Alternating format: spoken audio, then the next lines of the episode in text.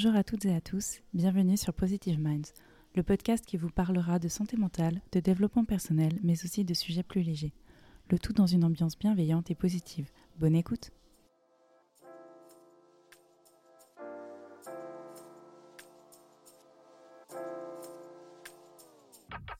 Hello tout le monde Aujourd'hui on se retrouve dans un nouvel épisode où on va parler de l'anxiété.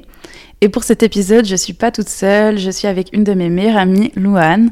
Hello On va donc vous parler de l'anxiété et des choses dont on ne parle pas forcément, car c'est un sujet euh, qui nous concerne et qu'on souhaitait euh, aborder. D'abord, on va vous donner une petite définition de l'anxiété et de certains symptômes qui peuvent apparaître. L'anxiété peut être ressentie comme un sentiment d'inconfort ou de peur avec une anticipation excessive d'éventuelles difficultés avant même que les problèmes ne soient survenus.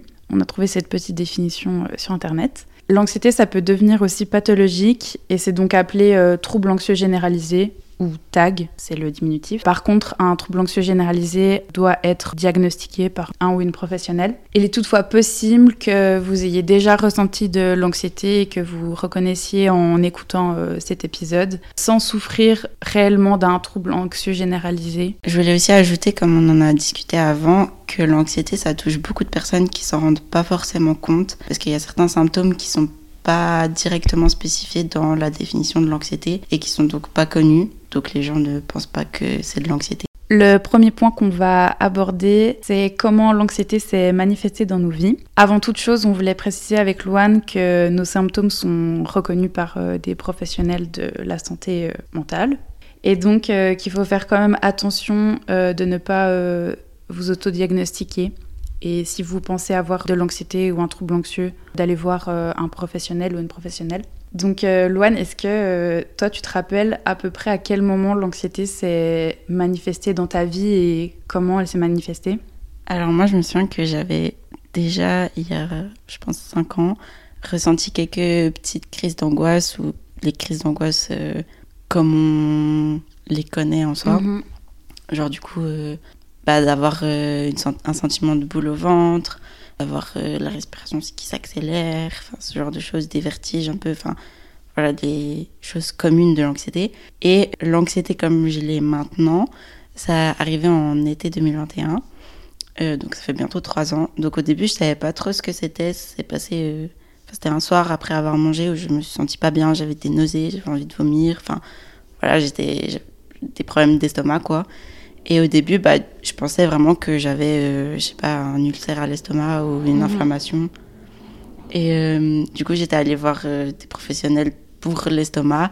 Donc, il y avait effectivement une inflammation, mais j'ai jamais pensé que c'était de l'anxiété parce que, bah, voilà, on connaissait pas l'anxiété sous ces symptômes-là. Donc, il m'a fallu quand même, je pense, presque un an, je dirais. En tout cas, pas mal de temps. Moi, je me rappelle que tu étais vraiment convaincue que c'était quelque chose bah, de physique et mhm. pas du tout. Euh, enfin, que c'était pas du tout l'anxiété. Au début, on n'y pensait pas du tout.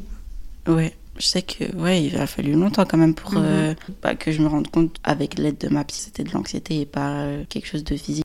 Mais du coup, j'étais pas allée faire des tests auprès de professionnels directement pour voir si j'avais un problème à l'estomac. C'est surtout quand je me suis rendu compte que bah voilà, en un été, j'ai perdu presque 10 kilos et que ça passait pas. Ouais. ça passait pas au bout de, de trois mois. Bah, je me suis dit, ok, il y a un problème un peu plus euh, sérieux. Mais du coup, toi, je t'ai toujours connue avec de l'anxiété, mais c'est quand que ça a vraiment débuté? C'est vrai que moi, ça date quand même. Euh, je pense pas avoir de moment précis en tête, euh, mais je sais que ça a toujours un peu été là. Ça a apparu dès mon enfance. Je saurais pas dire un âge, peut-être 5-6 ans, on va dire, quand j'ai vraiment commencé l'école. Et puis euh, d'abord, ça se manifestait par euh, une inquiétude vraiment euh, excessive et constante pour beaucoup de choses et aussi dans le cadre scolaire, dans le sens où c'était beaucoup par rapport à l'école, je me mettais pression, j'angoissais très très vite. Et donc voilà, j'angoissais, donc c'était combiné à des angoisses et des, des grosses crises d'angoisse qui n'ont pas tout de suite été identifiées. On pensait pas que c'était ça en fait. Et bien sûr, cet état d'anxiété généralisée, il s'est intensifié à l'adolescence. Et euh, comme toi, Loane, il y a des choses qui se manifestaient en symptômes euh, bah, plutôt physiques, comme euh, des nausées. Et je me suis rappelé même avant, quand on discutait, que j'avais aussi beaucoup de maux de tête et mal au dos. Il y avait beaucoup de choses qui étaient psychosomatiques, donc mon corps euh, parlait énormément quand j'avais des périodes de forte anxiété. Donc c'est un peu comme ça que ça s'est manifesté chez moi. Et je pense clairement que si on ne sait pas bah, gérer cette anxiété, que ça peut nous quand même gâcher la vie, si je puis dire. Et du coup, est-ce que tu penses la même chose que moi par rapport à ça? Alors moi, pour ma part, il y a plusieurs aspects de mon quotidien, on va dire, qui sont euh, affectés par euh, mon anxiété. Bah déjà euh, mon sommeil, parce que bah voilà, avoir des problèmes au ventre, avoir mal au ventre, c'est vraiment une gêne que j'ai à l'estomac en permanence, et ça se manifeste encore plus le soir au moment où je dois dormir, parce que bah voilà, c'est assez connu aussi de l'anxiété que le soir il y a toutes les pensées négatives de la journée ou de la journée du lendemain qui arrivent, et du coup bah c'est un peu un cercle vicieux parce que pour moi quand je suis fatiguée, j'ai encore plus d'anxiété, et plus d'anxiété veut dire moins de sommeil, et moins de sommeil, plus d'anxiété. Enfin, et du coup, c'est des, des, cercles qui durent euh, bah, parfois plusieurs jours où je suis vraiment pas bien. Ça affecte aussi du coup mon alimentation, mhm. parce que bah, si j'ai déjà mal au ventre, si j'ai déjà une gêne, bah, j'ai pas forcément envie de manger. Donc euh, c'est compliqué aussi euh, niveau poids, de reprendre les kilos que j'ai pu perdre en 2021. Bah, quelque chose qui matin aussi, on va dire, c'est pour euh, chaque événement que j'ai. Bah, par exemple, si je vais voir un concert, je prévois de manger, bah, je sais pas si le concert il est à 20h, je prévois de manger à 16h, un gros truc. Comme ça, je sais que j'aurai pas forcément besoin de manger un bon plat avant le concert et que je peux juste grignoter parce que sinon je sais que je suis pas bien, donc je dois calculer à quel moment je vais manger, pour voir à quel moment je serai bien. Enfin, voilà, je calcule tout. Cette gêne, elle était là tout le temps, mais encore plus après les repas. Et en fait, pour combler cette gêne, j'ai l'impression que prendre des chiclettes, ça apaisait mon estomac. Après l'été 2021, j'ai développé une sorte d'addiction aux chiclettes. J'étais tout le temps là avec mes chiclettes. Enfin, j'étais pas bien si j'avais pas mes chiclettes sur moi. Je confirme. C'est un cercle vicieux parce que en mâchant une, une, chiclette, ton estomac, il a toujours l'impression qu'il y a quelque chose en fait à travailler, il est toujours en fonction. Et du coup bah en fait ça aidait pas du tout, je me suis rendu compte qu'il y a des fois où j'avais pas de chiclette et ça allait très bien, enfin c'était vraiment juste dans ma tête. Et pour ma part, je pense que l'anxiété a vraiment euh, une grosse influence sur euh, ma manière euh, de vivre parce que depuis mon enfance, j'ai jamais vraiment connu ce que c'était de vivre sereinement et sans m'inquiéter de tout. J'ai toujours été, euh, disons, à l'affût et dans l'appréhension de comment les choses allaient se passer. Et on voulait parler aussi du fait que ça peut peser dans les relations amoureuses. Ça peut même être compliqué euh, d'expliquer à la personne avec qui euh, on est en couple et qu'elle puisse le comprendre. Surtout si elle ne vit pas d'anxiété, enfin si elle n'est pas touchée par ça Mhm, c'est encore plus compliqué. Et par exemple, pour ma part, ça a quand même euh, pas mal impacté mes relations euh, amoureuses. Et j'ai remarqué que c'est encore plus compliqué quand euh, on n'arrive pas encore bien à gérer son anxiété, enfin, surtout pendant mon adolescence où j'arrivais pas forcément à me gérer toute seule. Donc ça met aussi un poids sur la personne avec qui on est. Et si on n'arrive pas à l'expliquer aussi, ça peut, ça peut être compliqué.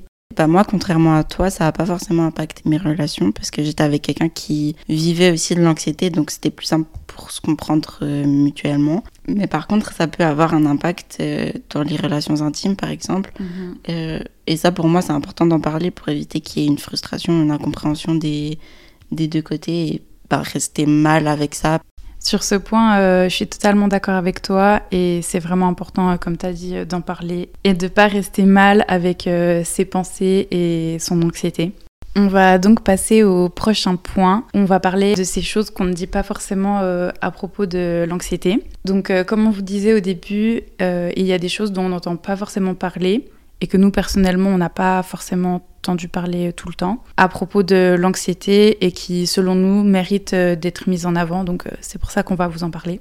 Donc, moi, par exemple, comme je l'ai déjà un peu expliqué, c'est vraiment les, les problèmes d'estomac, de ventre en général. Donc, qui sont les moyens euh, par lesquelles mon anxiété elle se manifeste. Ça joue aussi sur mon sommeil. Je suis pas mal touchée aussi par euh, les pensées euh, intrusives qui sont majoritairement négatives, enfin mhm. même que négatives en fait. Oui, quand même. Ça, m'impacte beaucoup moi dans mes relations euh, amoureuses plus particulièrement où c'est le fait de vraiment se faire des, des, scénarios, des films tout le temps pour, pour un rien et de voilà, s'angoisser vraiment alors qu'il n'y a rien. Mhm. Donc voilà, ça c'est vraiment les, les manières dont mon anxiété se manifeste. Et pour toi, qu'est-ce que ça serait? Alors, euh, moi, il y a plusieurs aspects, mais je pense le point principal et dont on ne parle pas forcément et qui, moi, euh, m'a beaucoup euh, impacté, c'est le fait d'être vraiment stressé, bah, comme tu as dit, bah, pour rien du tout, pour vraiment des petites choses. Et Parfois, ça se manifeste même quand je dois sortir avec des amis. Bon, beaucoup moins maintenant, ça me le faisait beaucoup plus avant.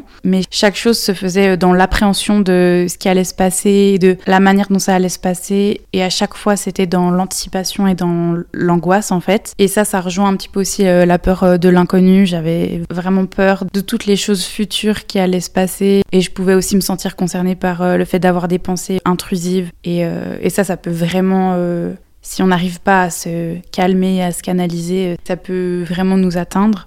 Un autre euh, aspect dont j'ai très rarement entendu parler, mais c'est le fait euh, de procrastiner. Et euh, pendant longtemps, je me suis dit vraiment la procrastination, c'est un problème chez moi, etc. Mais sans vraiment comprendre euh, d'où ça venait et c'est pas une excuse, il faut quand même euh, bah, faire des choses importantes, etc. En fait, euh, parfois j'étais anxieuse à l'idée de faire telle ou telle tâche et plutôt que de la faire justement sur le moment comme ça c'était fait et j'avais plus à la faire, ben je procrastinais et c'était un moyen de repousser cette chose dont j'avais peur alors que ça pouvait vraiment être des choses toutes bêtes et du coup, j'étais prise dans ce cercle vicieux de euh, je suis anxieuse de, quelque chose, mais du coup, je procrastine. Et vu que je procrastine, ben l'anxiété euh, s'en va pas en fait. Euh, la chose, elle est toujours là à faire et elle s'est pas résolue. Je pense que c'est aussi quelque chose qui revient beaucoup. Dans mon cas, c'était plus dans le domaine administratif, de prendre des rendez-vous, de faire des choses comme ça.